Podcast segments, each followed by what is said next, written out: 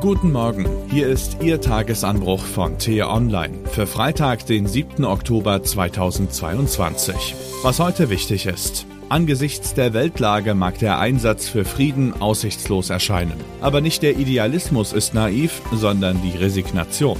Geschrieben von T-Online US-Korrespondent Bastian Brauns und am Mikrofon ist heute Axel Bäumling. Frieden ist ein Prozess. Das ist keine belanglose Floskel, sondern birgt eine Aufgabe, der sich viele Menschen auf unserer Erde trotz und wegen der vielen Probleme täglich widmen. Oftmals schauen gerade wir Medien da nicht genau hin. Das liegt aber auch an so einer gesellschaftlichen Konstante. Dorthin, wo es brennt, schauen wir Menschen schneller hin. Dorthin, wo ein Brand verhindert wurde, eher nicht. Die Medien wollen und sollen darüber berichten, was Sie, liebe Hörerinnen, lieber Hörer, interessiert. Heute wird in Oslo der Träger des diesjährigen Friedensnobelpreises bekannt gegeben. Im Vorfeld der Verleihung gibt es immer viele Spekulationen, wer wohl in diesem Jahr in Frage kommen könnte. Es kursieren Listen von klugen Leuten, die am Ende aber nicht unbedingt stimmen müssen. Dass zum Beispiel die NATO, ein Militärbündnis, in diesem Jahr den Preis bekommen wird, darf wohl eher ausgeschlossen werden. So unausweichlich der militärische Abwehrkampf der Ukraine auch sein mag, wahrscheinlich werden auch sie den Friedensnobelpreis nicht erhalten.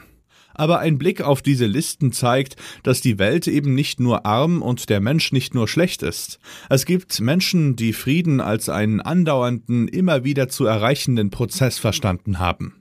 Sie beweisen Mut, Ausdauer und eben jenen manchmal abhanden gekommenen Idealismus, auch wenn dieser manchmal aus purer Verzweiflung entstehen mag.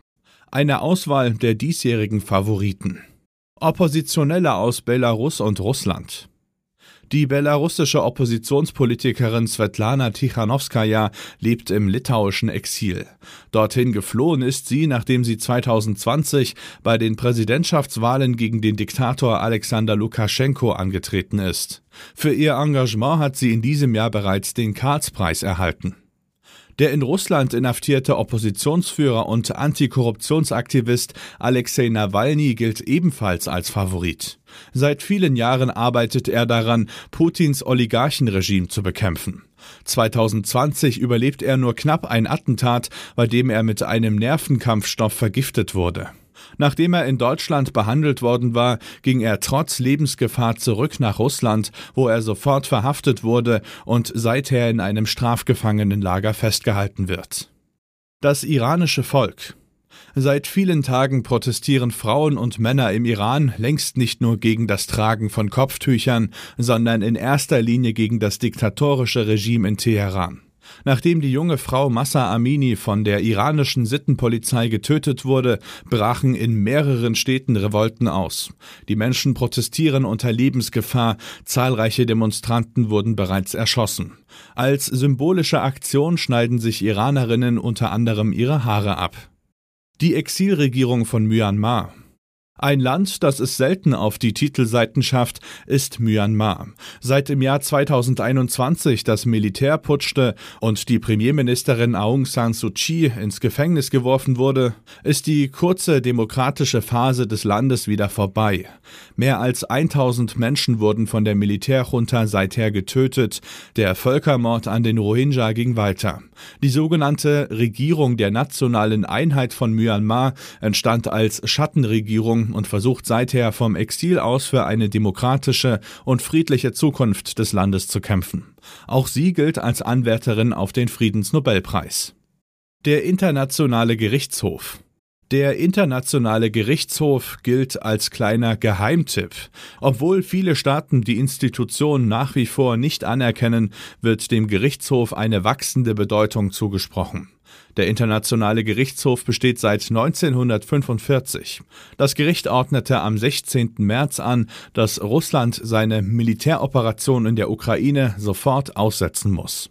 Vielleicht bekommt den Preis aber auch jemand ganz anderes. Zu viel dürfen wir uns davon nicht erwarten, zumindest nicht den Weltfrieden. Aber dieser wichtigste der verliehenen Nobelpreise ist eine Erinnerung daran, dass es noch eine menschliche Konstante gibt. Sie lautet Hoffnung. Geben wir sie niemals auf. Ein bisschen Frieden ist es wert. Was heute wichtig ist. Vor der am Sonntag stattfindenden Landtagswahl in Niedersachsen geben die Parteien ihre Abschlusskundgebungen. Dazu wird viel Prominenz aus der Bundespolitik erwartet. Bei uns bleiben Sie auf dem Laufenden. In vielen Städten will Fridays for Future heute wieder für besseren Klimaschutz demonstrieren. Die Klimaaktivisten kämpfen um den Weiler Lützerath und gegen die anrückenden Kohlebagger. Wie dramatisch die Befreiung der Ukraine verläuft, können Sie in unserem Newsblog verfolgen. Auch über die Entwicklung im Iran halten wir Sie auf dem Laufenden. Den Link dazu finden Sie in den Show Notes und alle anderen Nachrichten gibt es auf t-online.de oder in unserer App.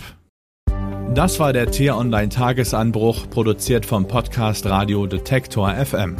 Immer um kurz nach sechs am Morgen zum Start in den Tag. Den Tagesanbruch zum Hören gibt's auch in der Podcast-App Ihrer Wahl, kostenlos zum Abonnieren.